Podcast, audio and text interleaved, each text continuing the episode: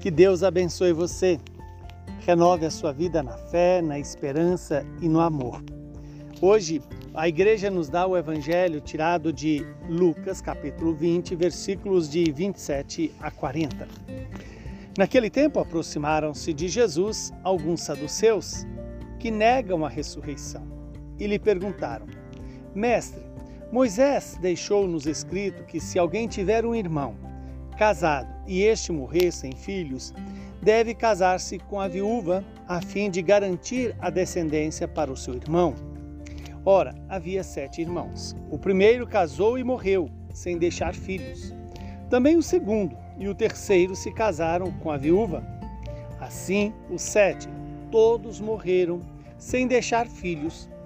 Por fim, morreu também a mulher. Na ressurreição, ela será esposa de quem? Todos os sete estiveram casados com ela. Jesus então respondeu aos saduceus: Nesta vida, os homens e as mulheres casam-se, mas os que forem julgados dignos da ressurreição dos mortos e de participar da vida futura, nem eles se casam, nem elas se dão em casamento, e já não poderão morrer, pois serão iguais aos anjos serão filhos de Deus, porque ressuscitaram. Que os mortos ressuscitam, Moisés também o indicou na passagem da sarça, quando chama o Senhor o Deus de Abraão, o Deus de Isaac e o Deus de Jacó. Deus não é o Deus dos mortos, mas dos vivos, pois todos vivem para Ele. Alguns doutores da lei disseram a Jesus: Mestre, Tu falaste muito bem. E ninguém mais tinha coragem de perguntar coisa alguma a Jesus. Palavra da salvação. Glória a vós, Senhor. Que esta palavra possa produzir em nós o fruto que ela nos anuncia. E qual é o fruto dessa palavra? A fé na ressurreição. Segundo o que Jesus nos ensina. Não segundo o que os homens ensinam, mas o próprio Jesus, através da igreja, vai nos ensinar. Somos criados, como fala no livro da sabedoria, como eh, para a imortalidade. Nós não fomos criados para a morte.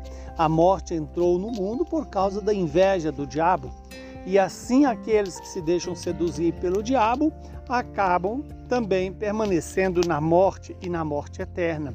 Somos todos criados para a vida eterna em Deus, com Deus e para Deus.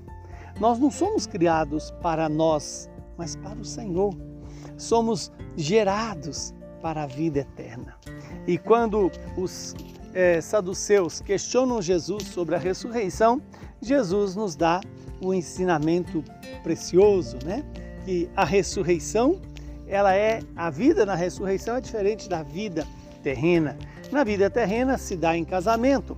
Na vida eterna não há por que casar, porque não há, se já somos eternos, na eternidade nós não seremos geradores da vida, porque a vida ela planificará-se em Deus.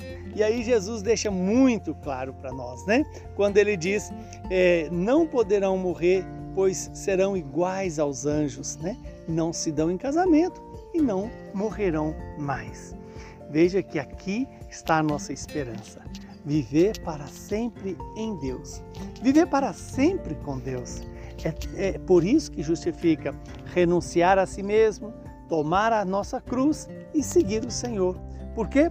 Porque o destino do Senhor é a vida eterna, a vida com o Pai, o Filho e o Espírito Santo que esse mesmo Deus, que é santo e que nos santifica, possa nos ajudar a imitar as virtudes de Santa Catarina de Alexandria, uma jovem linda, inteligente e que teve um encontro pessoal com Deus através da Virgem Maria.